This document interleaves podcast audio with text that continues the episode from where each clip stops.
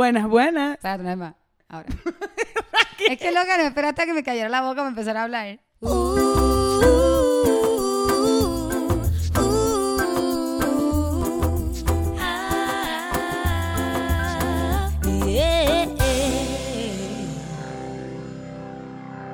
Buenas, buenas. Hello, ¿cómo están? Bienvenidos a nuestro nuevo podcast que se llama Bájale 2. Es un podcast sin glamour, con el fabulómetro en cero. Aquí somos reales, no somos famosas, no somos especialistas en nada. Un poquito queremos hablar de temas reales. Aquí no hay Miss Venezuela, no hay Miss Puerto Rico. Aquí solo estamos nosotras que somos normales. Y un poquito es hablar sobre temas que nos están pasando, dar nuestra opinión, nuestra experiencia. Sí, cosas que no se suelen escuchar y no se suelen hablar en otros lados. Yo soy Raquel, eh, tengo dos perros que amo, amo el sushi, me gusta la fiesta, escribo canciones, ese es mi trabajo, escribo canciones y las canto también. Este, soy de Puerto Rico y llevo dos años viviendo en México. Antes de vivir en México viví en Miami, así que ya he emigrado dos veces. Me encantan las palabras, me encanta expresarme. Para mí como que las palabras son súper poderosas y por eso también tengo un mailing list que mando semanal, que hablo de cosas personales y ahora este podcast con mi amiga, aquí Daniela, que es como una manera más de expresarnos. Así es. Bueno, gracias por tu presentación, Raquel. Mi nombre es Daniela. Yo soy venezolana, venezolanísima. Por eso si escuchan palabras creo que extrañas, es porque utilizamos un lenguaje, todos hablamos español en Latinoamérica, pero creo que todos lo- los países tienen su manera de, de expresar las cosas de una manera diferente. Conecto contigo en el tema de las palabras y el tema de las expresiones, creo que es algo que, que siempre me, me ha como marcado. Cuando todo el mundo dice, yo escucho la- esa música, no, yo, le- yo escucho la letra de esa canción. Sí, tú y yo somos full letra, nos encantan las palabras, nos encanta el mensaje, nos encanta como la expresión de esa manera. Eh, bueno, soy venezolana, tengo también dos años viviendo aquí en México, que es donde nos conocimos. Eh, me encanta comer, me encanta cocinar, eh, me encanta reír, disfrutar como que los momentos pequeños, o sea, aunque esté pasando por un mal momento, yo siempre le voy a ver como el lado positivo a las cosas. A veces mi esposo dice que tengo como la dictadura de la buena vibra. Sí, les quiero ya adelantar que Daniela es súper positiva y yo soy un poco más cínica y, y nos complementamos por eso. Claro que sí, y es lo que va a complementar eh, un poquito el, el podcast y nuestras experiencias, que es lo que queremos hablar aquí. Sí, porque la verdad es que nos conocemos hace poco tiempo y somos muy amigas, pero nos estamos conociendo aquí al aire con ustedes. Mientras ustedes nos escuchan y nos van conociendo, nosotras también estamos escuchando estas historias que nos estamos contando por primera vez. Y eso es algo bonito porque no deja de ser una sorpresa todo lo que decimos. ¿Qué más les cuento de mí? Eh, bueno, yo estudié psicología, hice un posgrado de psicología clínica, he trabajado con pacientes, pero bueno, esto no es un podcast de autoayuda ni nada de eso, para No, nada. no, más cero. bien todo lo real, nada más estoy contando como lo que estudié. O sea, nosotros no somos quien para autoayudar a nadie. No, cero, para ayudar a nadie en nada. Estamos haciendo esto para ver si haciéndolo nos ayudamos nosotras mismas Exacto. aquí. Ustedes nos pueden ayudar si tienen idea. Así es.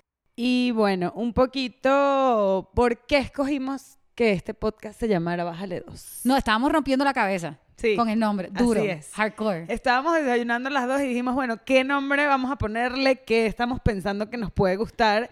Y qué cosas como que teníamos en común, porque lo que tú dices, tú eres de Puerto Rico, yo soy de Venezuela y llegamos a Bájale dos. Exacto. Em, bájale dos, pues quiere decir como que loco chilea. Como, bueno, dije, expliqué un slang con otro slang, así que nadie entendió Puros nada. slangs en Sí. este podcast. Y dije slang en inglés. Ya, o sea, ella va a hablar súper venezolano y yo voy a hablar súper puertorriqueño. Em, bájale dos como que tranquilízate, ¿verdad? No te estreses.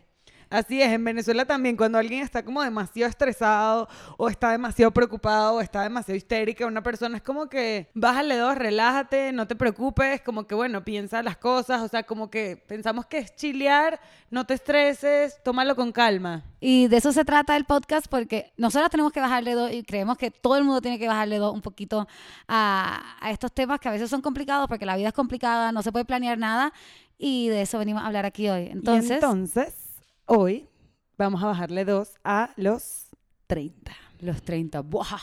Es- Yeah. Es, como que el peor evil laugh del mundo, pero no intentes. buah.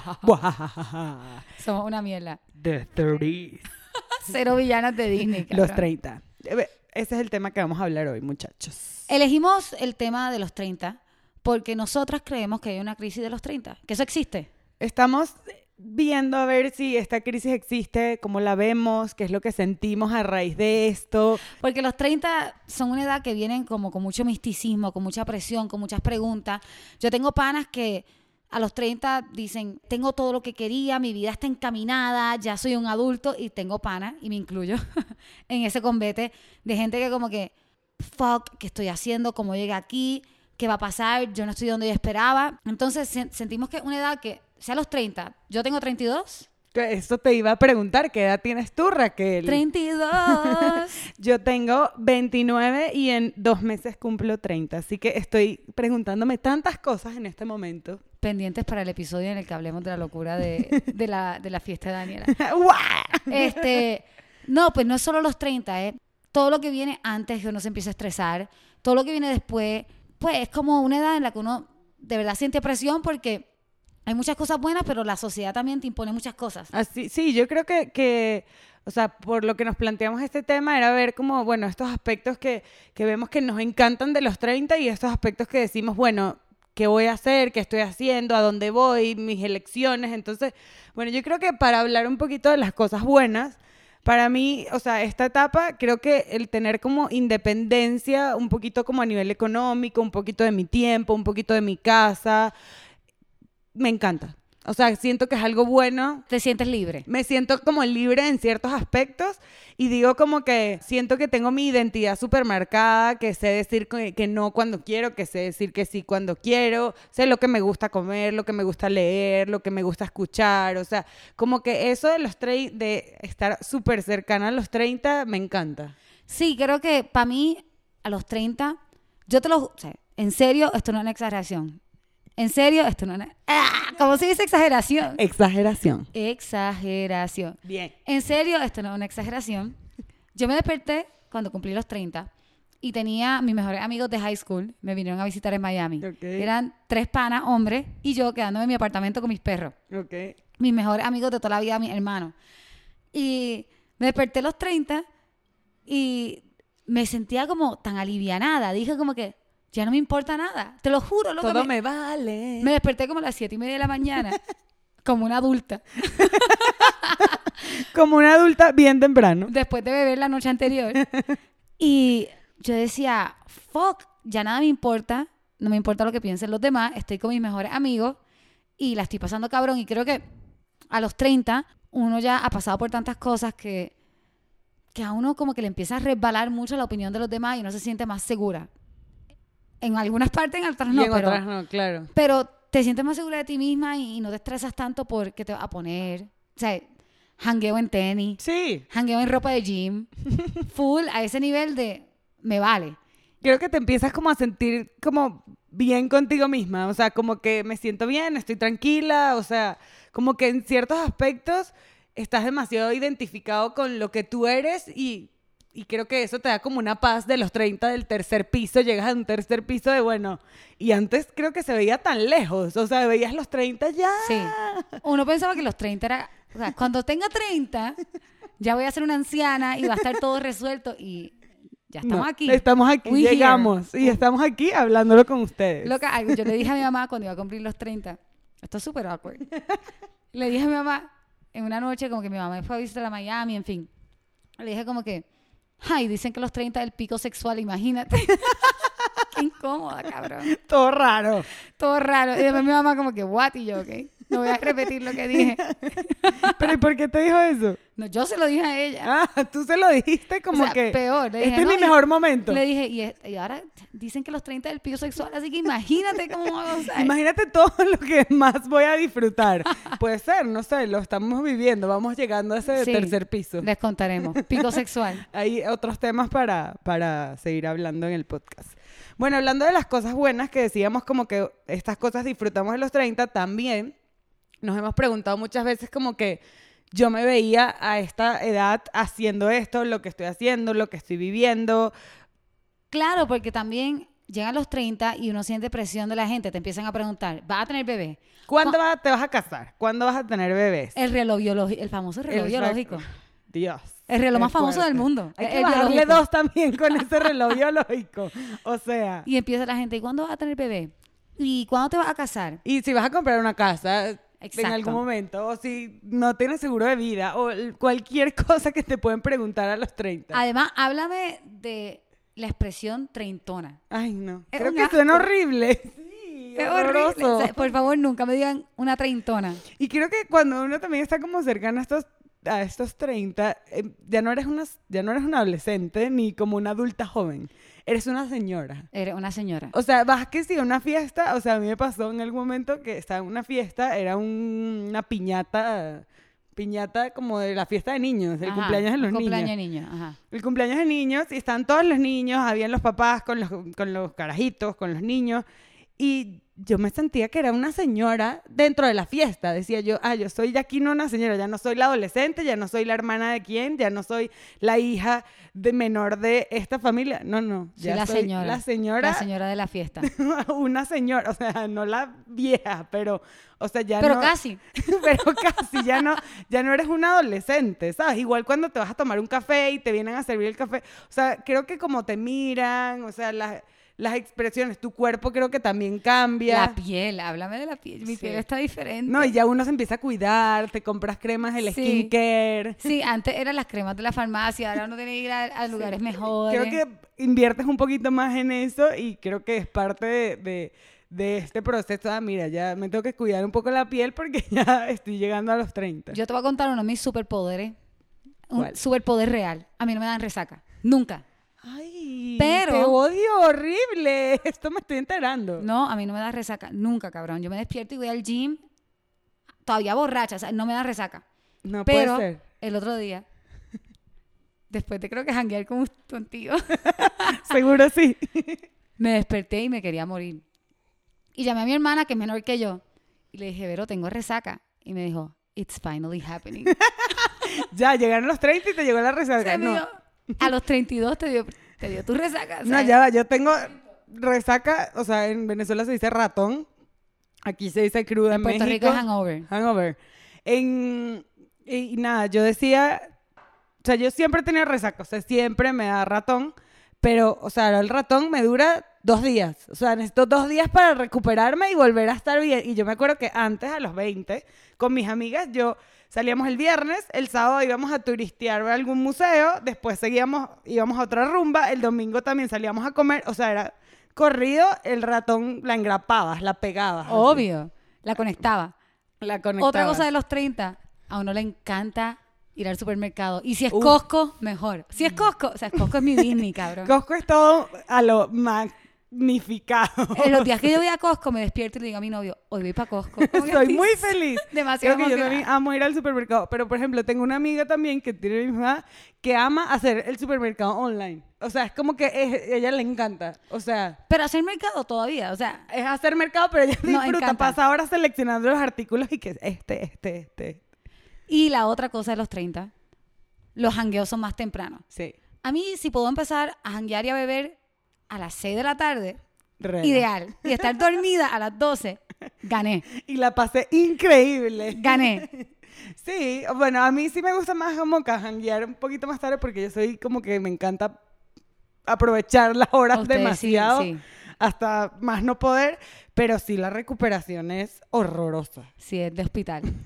grave. O sea, aquí venden como el pedialite, el... En Miami, en Miami Beach, había un sitio que está en la Collins, por si alguien anda por allí. Creo que la Collins 16, donde te ponían un suero para la resaca. dentro del mismo local. En ese local te tenían suero. ¿Y qué hay? Me traes dos botellas de tequila y el suero antes para tomarme. No, pero el suero es después, cuando te despiertas. Ah, ok. No, loca, ojalá fuese antes, sería increíble. Creo que yo compro suero ya cuando, o sea, en Venezuela se llamaba pedialite, aquí se llama, no me acuerdo, pero lo- es algo que está en mi nevera cuando hay fiesta. Exacto. O sea, ya está ahí. O sea, la chela y al lado el, Sí, sí, sí. la cerveza y al lado el Pedialyte. Está, está. Bueno, pues fuera de chiste, de verdad, fuera de chiste, este, también fuera de la presión social, fuera de que la gente te pregunte si vas a tener bebé, fuera de que ya a los 30 no te importe nada, es una edad confusa, porque uno se imagina muchas cosas uno veía los 30 bien lejos y uno decía, cuando yo llegue a los 30 todo va a estar resuelto, pero no. Y yo, por ejemplo, este, y creo que muchos de ustedes, o por lo menos gente con la que he hablado, dicen, tengo 30 o 29 o 27 o 32 y o 40, no sé, whatever. y mi vida no es lo que yo pensaba. ¿Cómo pensabas que iba a ser tus 30, Raquel? Les voy a contar, eh, me da vergüenza. Ya, suéltalo a calzón quitados A este calzón podcast. quitado. Pero si no me da vergüenza, si no nos da vergüenza lo que vamos a contar, no estamos haciendo nada. Es. Este, yo pensaba que a los 30 yo iba a ser súper famosa, o sea, una súper estrella. ¡Aplausos! Sí, gracias. Gracias. Hay que reírse de uno mismo. Claro. Yo pensaba que a los 30 yo iba a ser súper famosa, que iba a tener mucho dinero, que iba a estar, me iba a ganar un Grammy. Hay una lista eh, de Billboard que se llama 30 Under Thor- 30, 30 Under 30. Ok. O sea, las 30 personas más importantes menores de 30 años, ya no Antes de los quedé. 30. Pero yo, cre yo quería estar, o sea, ahora no me importa en lo más mínimo, pero me imaginaba que iba a ser 30 under 30, que iba a tener mi mansión, que iba a estar making it rain, Champagne shower. champagne shower, living the life, o sea, yo me imaginé mi vida realmente como, no sé, tal vez era muy niña, tal vez era muy inocente o tal vez no entendía nada, pero yo de verdad me imagino que a los 30, hace mucho tiempo, pensé que a los 30 iba a estar ya set, famosa, jet privado, eh, estadio y no, No yet. Not yet. Not now. Y la verdad es que yo amo lo que hago. Me siento bien afortunada de hacer música. Amo escribir canciones para mí y tengo también la fortuna de escribir canciones para otra gente y ver que, pues, ver cómo ellos las hacen de ellos y las convierten algunos en éxito. Y me encanta también, o sea, uno de mis sueños siempre fue cantar canciones y que la gente las coreara y yo poder dejar de cantar y poner el micrófono y que todo el mundo cantara. O sea, eso ya lo cumplí y me siento muy agradecida, pero la verdad es que no es lo que se ve en las redes ni es lo que yo imaginaba. Yo les voy a confesar algo que nadie sabe Cuéntanos. y que me da vergüenza no porque algo malo ni porque algo de lo que debería sentirme avergonzada, pero yo quisiera aparentar que yo solo vivo de ser Raquel Sofía. Y la Estoy música. Exacto, estoy haciendo air quotes, Raquel Sofía, exacto. yo quería aparentar eso, pero la realidad es que yo tengo un trabajo. Yo tengo un trabajo haciendo customer service para la compañía de un amigo, Aldo, que es la que hay, te quiero. Hi. Hi Aldo, gracias por darme de comer y pagar mi renta. O darme para pagar mi renta, de hecho. Ponerme Yes. a trabajar para pagar mi renta, te quiero Emplearme. mucho. Emplearme. Por creer en mí. Em, yo trabajo haciendo customer service para una compañía que se llama Gifty y yo contesto preguntas de gente como que, ah, no me ha llegado mi gift card, ¿qué hago acá? O sea, entonces yo contesto las preguntas de toda la gente y yo le meto hardcore. Yo estoy ahí todo el día.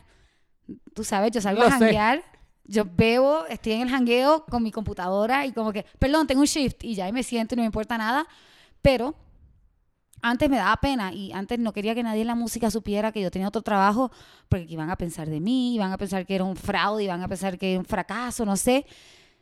La verdad es que me he liberado de eso y he aprendido una cosa bien importante y es que hay que bajarle al ego. Y yo agradezco mi trabajo porque me permite hacer música, me permite pagar mis canciones cuando las tengo que pagar, me permite pagar a la banda, me permite pagar mi renta y seguir haciendo música. Y ha sido de verdad aprender a superar esa voz que me dice, tú deberías solamente estar haciendo música, qué vergüenza que tienes otro trabajo. Este, eso es parte de la adultez. Bájale dos. Bajarle dos. Hay que superar ese miedo a que la gente piense que eres un fraude, que la gente piense que eres un fracaso. Yo estoy haciendo lo que yo tengo que hacer para poder seguir en la música. Nunca se lo había contado a nadie, nadie lo sabe, Corillo. No se lo digan a nadie. Aquí estamos. Cuéntanos tú, Daniela. Bueno, les cuento yo un poquito de mí. Yo creo que lo que yo pensaba que iba a ser cuando los 30, esto como que simplifica un poquito mi pensamiento. A mí siempre me ha gustado Mafalda, que es una tira cómica. Véanla, esta es increíble. Creo que tiene muchos mensajes. Es como la primera radical, feminista. Era una niña súper eh, alocada, que tenía unos pensamientos muy extraños y creo que eso fue lo que me conectó siempre con Mafalda y siempre la amé. Pero en Mafalda hay una, un personaje de Mafalda que se llama Susanita. si conocen Mafalda, conocen a Susanita. Susanita era un es un personaje de Mafalda que siempre quiso, Mafalda era muy radical, nunca quería estar con casarse o tener hijos y Susanita era siempre quiso casarse, tener hijos, tener a su familia, tener un jardín, o sea, eh, darle comida a su esposo, o sea, como que todas esas cosas.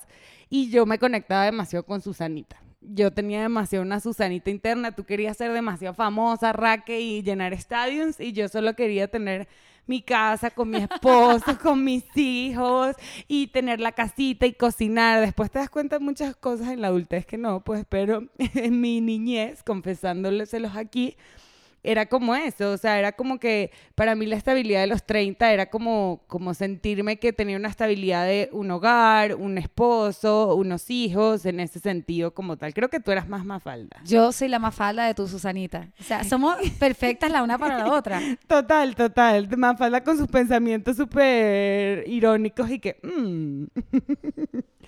y bueno, nada, entonces creo que, que eso y actualmente, en verdad, sí estoy felizmente casada. Me casé el año pasado y mi Susanita interna y sí que celebró.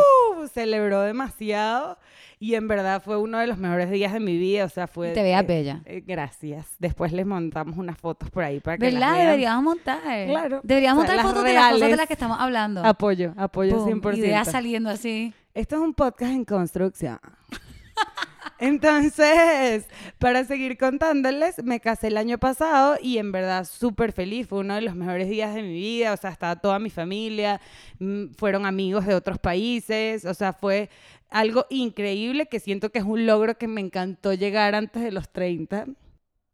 Y, y nada, pero por ejemplo, en otros aspectos de mi vida en la parte laboral, sí, yo he tenido como demasiados cambios y creo que le pasa a mucha gente que ha emigrado. Sea, yo, por ejemplo, como les conté, yo estudié psicología y en Venezuela tenía mi consultorio, tenía mis pacientes, trabajaba en un colegio con niños, o sea, tenía como que muchas cosas enfocadas a la psicología y llego aquí a México y consigo un trabajo al mes de que llegué, en verdad fue una bendición, fue un trabajo increíble, que es donde sigo todavía, una empresa canadiense. Y nada, me ha ido súper bien, pero obviamente no tiene nada que ver con psicología. Y tú no puedes hacer psicología, trabajar en psicología aquí por... Sí, sí puedo. O sea, si puedo trabajar en psicología, tengo que hacer la reválida de los papeles. Exacto. Pero, o sea, como fue tan rápido que conseguí el trabajo y uno llega migrando que estás pelando bolas, se dice en Venezuela, que no tienes... Uno llega aquí y es lo primero que uno consiga. Hay que... mudarse es carísimo, complicado.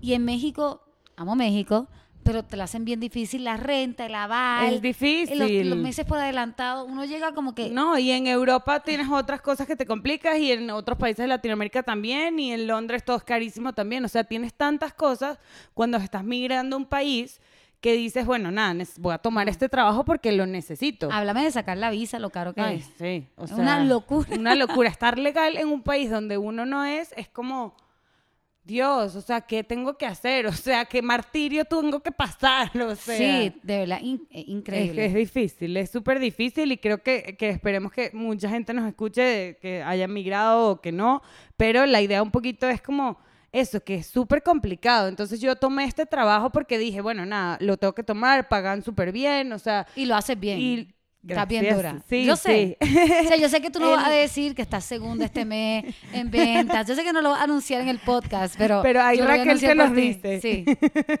Entonces, como que comencé este trabajo que no tiene nada que ver con esta área, pero tú dices, bueno, nada, aquí voy, le voy a entrompar. Y antes de eso también había hecho, cuando viví en Londres, tú viviste en Miami antes de venir a México, yo viví en Londres antes de venir a a México, yo fui mesera de una pizzería. Yo fui mesera de Sushi Samba. yo fui de una pizzería, Z Pizzería en Londres. Luego yo Sushi Samba en Lincoln Road. Hi, welcome to Sushi Samba. yes, ah, yo también hablaba en inglés porque era Londres, pero, o sea, era con oh, era un inglés diferente.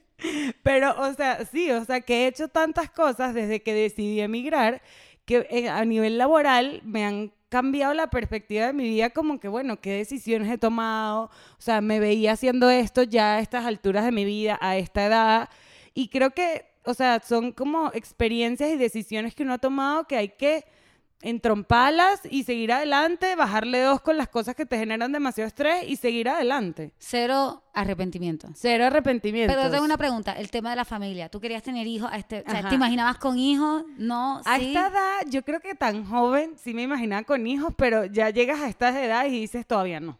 O sea, si quiero tener hijos, me encantaría tener un niño y creo que lo llamaría Elías. No sé, a ver si mi esposo me apoya. pero, eh, Siento que no hay como un meme que dice que todos los niños venezolanos se llaman Elías o no, Matías, Matías. es que Matías. Matías o Sebastián, una cosa así. Sebastián. pero no, Elías no. Sebastián es lindo. Había un nene en mi high school que se llamaba Sebastián y era súper lindo. Sebastián, yo creo que hay una generación completa que viene de generación X, Y, Z, no sé cuál es la que viene. O Boomer, no, Boomer. Alguna cosa de esa. Alguna generación extraña que viene atrás de nosotros, los millennials, los de después, que se llaman todos Sebastián. todos Sebastián y todos Santiagos. Todos. Creo que sí. Yo, por mi lado, nunca, de verdad, tener hijos, tener una familia, nunca fue parte de mi sueño. Siempre he sido, y todavía soy un poquito de, si se da bien, si no, también.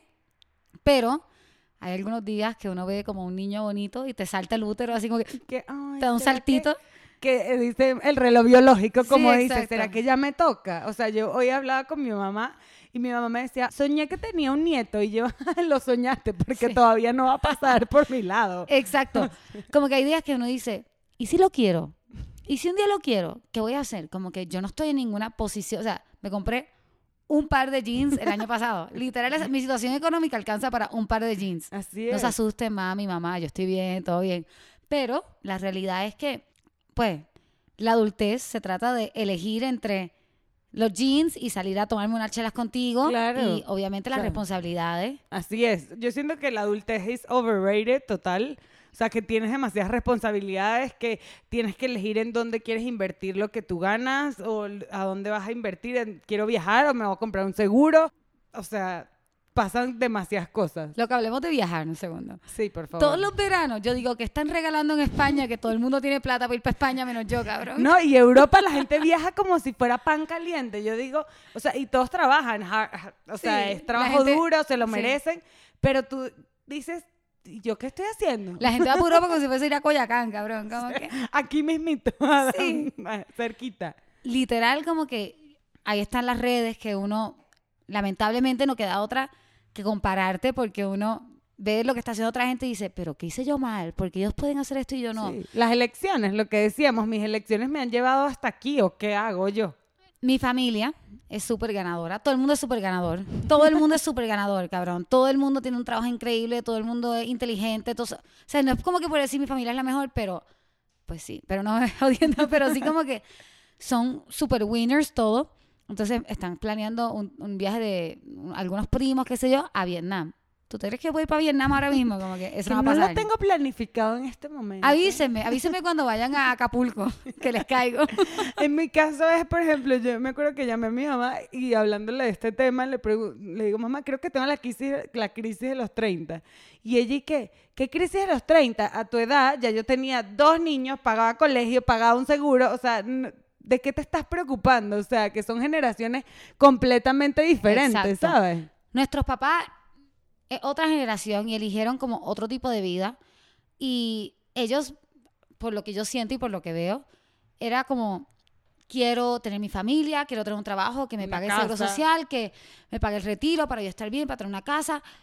O sea, en busca de una estabilidad. Y nosotras fuimos tal vez más en busca de una aventura, en busca de una vida emocionante, en busca de un sueño. Y también es, es muy chistoso que, por ejemplo, yo tengo mis amigas, o sea, todas tenemos como la misma edad, y una se acaba de mudar a un país recién llegada, otra ya tiene, está en Argentina, tranquila, trabajando, o sea, tiene su estabilidad ahí, otra ya se casó, tiene una casa, tiene un hijo, o sea, cada quien tiene una etapa tan diferente de los 30, o sea, Lo que te tengo que contar algo. que... Uno de mis mejores amigos, o sea, mejor amigo de toda la vida, best friend de que de las primeras personas con las que bailé en una fiesta del colegio.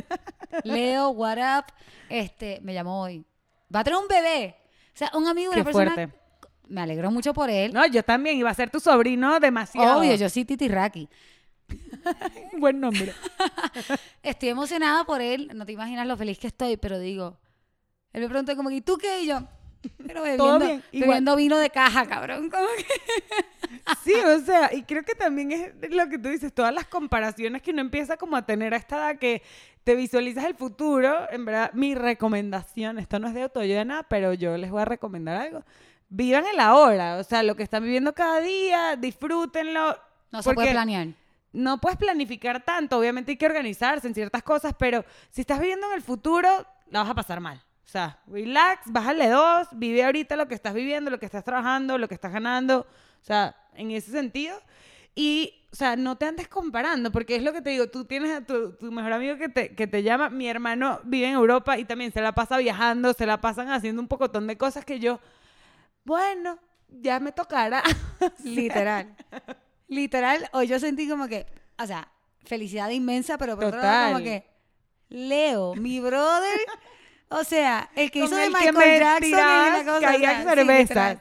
el con el que perreaba en los quinceañeros, va a tener un bebé, y yo estoy aquí como que, bueno, ¿será que este mes, Claro. ah, o sea, ¿será que este mes me compro la cartera o me voy a comer sushi? Sí, o sea, y creo que nadie cuenta esto. O sea, Nadie nadie, cuenta cuenta, esto. que en algún momento de tu adultez, que sí, tienes un trabajo estable porque las dos lo tenemos, eh, te preguntas muchas cosas, tienes una casa donde vives, tienes una pareja, pero nadie dice que sí, pero el dinero no me alcanza, o no puedo viajar, o no puedo hacer esto porque estoy todavía en este proceso de ir a tener más éxito o ir a otro empleo o ir a cualquier otra cosa que te genere felicidad y estabilidad. Y es que, lamentablemente, no es sexy hablar de las cosas que uno le faltan o de las cosas que uno quisiera tener. Pero nosotros lo estamos haciendo sexy. Así es. We're bringing sexy back. We're bringing sexy back aquí. Estamos siendo sexy lo que no es sexy, que uno la puede pasar mal, que está estresado por millones de cosas, pero sí. Pero sí es sexy. Sí que es, es, es sexy real. que yo estoy feliz, tengo un novio que amo, que era una cosa que en mi vida como que no había, no cabía porque yo he sido la ultimate single que Susanita. Yo sí, exacto. Yo, yo era más falda, yo jodí, jodí, jodí, jodí, hasta que ya no quedaba más espacio para joder y entonces me, ca- me cayó un novio que amo. Y, y agradezco mucho las cosas que tengo. O sea, agradezco que hago música, agradezco que tengo una amiga como tú. Ah, Oh, yo también agradezco. Ay, qué emoción. agradezco que tengo un apartamento, agradezco que puedo votar, ag- agradezco que pude ir a la escuela. Este, siento que tampoco, no piensen que estamos aquí quejándonos. Cero, esto es un desahogo para que se sientan conectados con nosotros, de que lo han pensado, de que en algún momento sintieron, bueno, en mi vida tengo estas cosas estables y tengo todavía esta pata floja de la mesa que estoy tratando de volver a lograr, a encontrar, a buscar. Pero sí, está bien tener una pata floja en la mesa, o sea, no pasa nada en este momento de tu vida. Uno siempre está reinventándose y encontrando lo que falta y, y cómo, cómo llenar esos vacíos. Y por eso queríamos hablar de este tema primero, porque sentimos que algo que no se habla tanto, porque se supone que ya a los 30 uno tenga todo figured out. Y la verdad es que a los 18 años nos preguntaron, ¿qué quieres hacer con el resto de tu vida? Y uno sin saber nada del mundo dijo, esto. Sí, yo creo que mi respuesta fue en ese momento y que quiero rumbear. literal, literal. Y hoy, mira, o sea, te- tuve una carrera, hice un posgrado, estoy trabajando en una empresa súper chévere, o sea, como que no sabes qué te depara, pero aquí estás y enjoy the ride, pues disfruta el camino. Exacto. Así que si te sientes solo, si estás diciendo, what the fuck, qué carajo está pasando, qué estoy haciendo con mi vida, Bájale dos.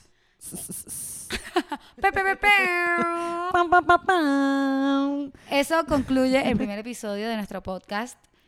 Queremos escuchar lo que ustedes, pues sus opiniones, lo que opinaron, lo que, lo que piensan, lo que les pareció. Así que escríbanos por favor a bájale 2 podcast arroba gmail.com. El 2 está escrito, o sea, en palabras, no en número. Ok, palabras. Saben que nos gustan las palabras, amigos. Ya lo dijimos. Ya lo dijimos.